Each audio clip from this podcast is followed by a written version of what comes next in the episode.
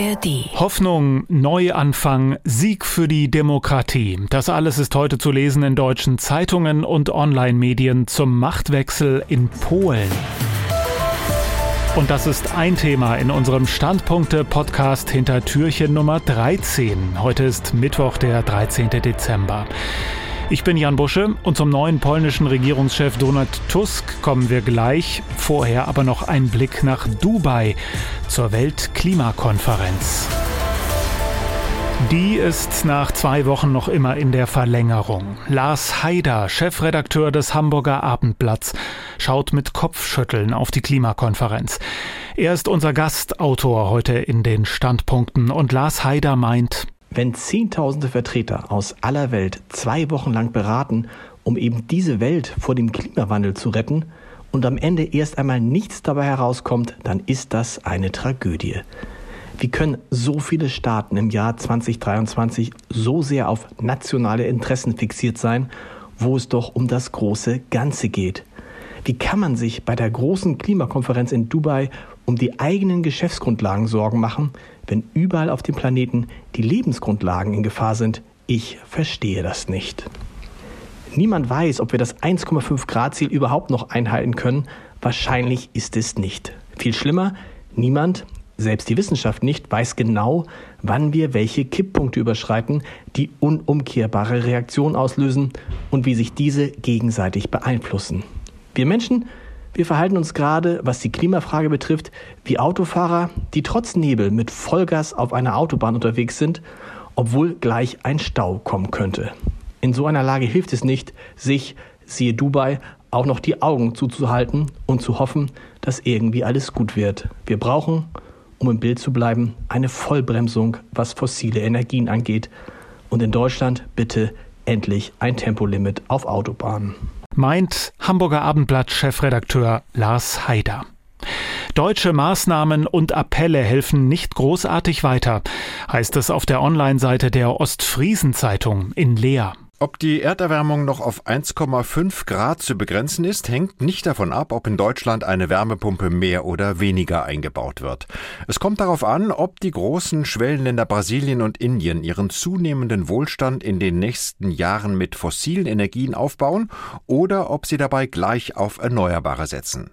Dass China zunehmend auf Letzteres setzt und massiv in den Ausbau der Erneuerbaren investiert, dürfte auch andere Länder eher von diesem Weg überzeugen als Warnungen vor der der Klimakatastrophe aus Deutschland. Von Dubai nach Warschau. Polen ist politisch wieder auf einem EU-freundlicheren Weg. Denn das polnische Parlament hat den liberal-konservativen Donald Tusk zum neuen Regierungschef bestimmt. Heute soll Tusk vereidigt werden. Die Regierungszeit der nationalkonservativen PiS-Partei ist damit zu Ende. Die PiS war unter anderem wegen ihrer Justizreform im Dauerclinch mit der EU. Die Leipziger Volkszeitung spricht von Hoffnung. Die Badische Zeitung von guten Nachrichten. Zeit Online schreibt, rechte Parteien können auch besiegt werden. Und die Berliner Morgenpost nennt die Tusk-Wahl im Parlament einen Sieg für die Demokratie. Der Abbau des Rechtsstaats in Polen, die Einschränkung der Medienfreiheit, die Diskriminierung von Minderheiten sind gestoppt. Tusk steht für eine umfassende Neuausrichtung der polnischen Innen- und Europapolitik. Wenn der Premier die Rechtsstreitigkeiten mit der EU zügig abräumt und das Verhältnis zur Ukraine kittet, könnte er Polen endlich zu jenem größeren Einfluss in Europa verhelfen, der seiner Größe und Wirtschaftskraft entspricht. Martin Adam ist unser Korrespondent in Warschau und er meint, für Donald Tusk wird es nicht einfach, ein nach wie vor sehr ungleiches Land zu regieren. Es gibt große Unterschiede einfach zwischen Stadt und Land, zwischen denen, die sehr tief im katholischen Glauben stecken und denen, für die das vielleicht gar nicht mehr so alltagsprägend ist. Aber die Peace hat darauf aufgesetzt und hat eben ganz stark diese ideologische Spaltung vorangetrieben. Und wir haben hier mit Menschen in Warschau einfach auf der Straße gesprochen, nachdem eben klar wurde, dass Donald Tusk jetzt den Auftrag zur Re Regierungsbildung bekommen hat im Sejm. Das war beeindruckend, weil wir haben Menschen getroffen, die wirklich erleichtert und sehr, sehr glücklich waren und die fast gefeiert haben, dass jetzt eben diese Peace-Zeit vorbei ist. Wir haben aber auch mit einer Frau gesprochen, die ganz verzweifelt war und auf dem Weg war in die nächste Kirche, um für Mateusz Morawiecki zu beten, weil sie sagt, so eine gute Regierung wie die Peace, das kriegen wir nicht wieder. Nach diesem auch zugespitzten Wahlkampf haben viele Menschen einfach Angst, weil ihnen eben erzählt wurde, mit Donald Tusk geht das Land zugrunde. Und das muss er jetzt erstmal ausräumen, diese Sorge. Eine Einschätzung unseres Warschau-Korrespondenten Martin Adam. Die Taz schreibt, die Weichen für einen Neuanfang in Polen sind gestellt. Aber die Tageszeitung sieht noch viele Steine, die auf Donald Tusks Weg liegen. Tusks dickstes Brett ist die Wiederherstellung des Rechtsstaats. Hier die Brechstange in Form schneller und harter Maßnahmen, beispielsweise beim Austausch von Peace-Richtern anzusetzen, verbietet sich, will man nicht neue Rechtsverstöße in Kauf nehmen. Erschwerend kommt das Vetorecht von Staatschef Andrzej Duda hinzu, die er bis zur Präsidentenwahl 2025 umfassend nutzen wird. Und die Frankfurter Rundschau warnt, zu viel sollte von Donald Tusk nicht erwartet werden. Dazu ist der Schaden zu groß, den die Peace-Regierung in den vergangenen acht Jahren angerichtet hat. Natürlich wollen und werden Tusk und sein Team etwa Rechtsstaatlichkeit und Medienfreiheit möglichst rasch wiederherstellen.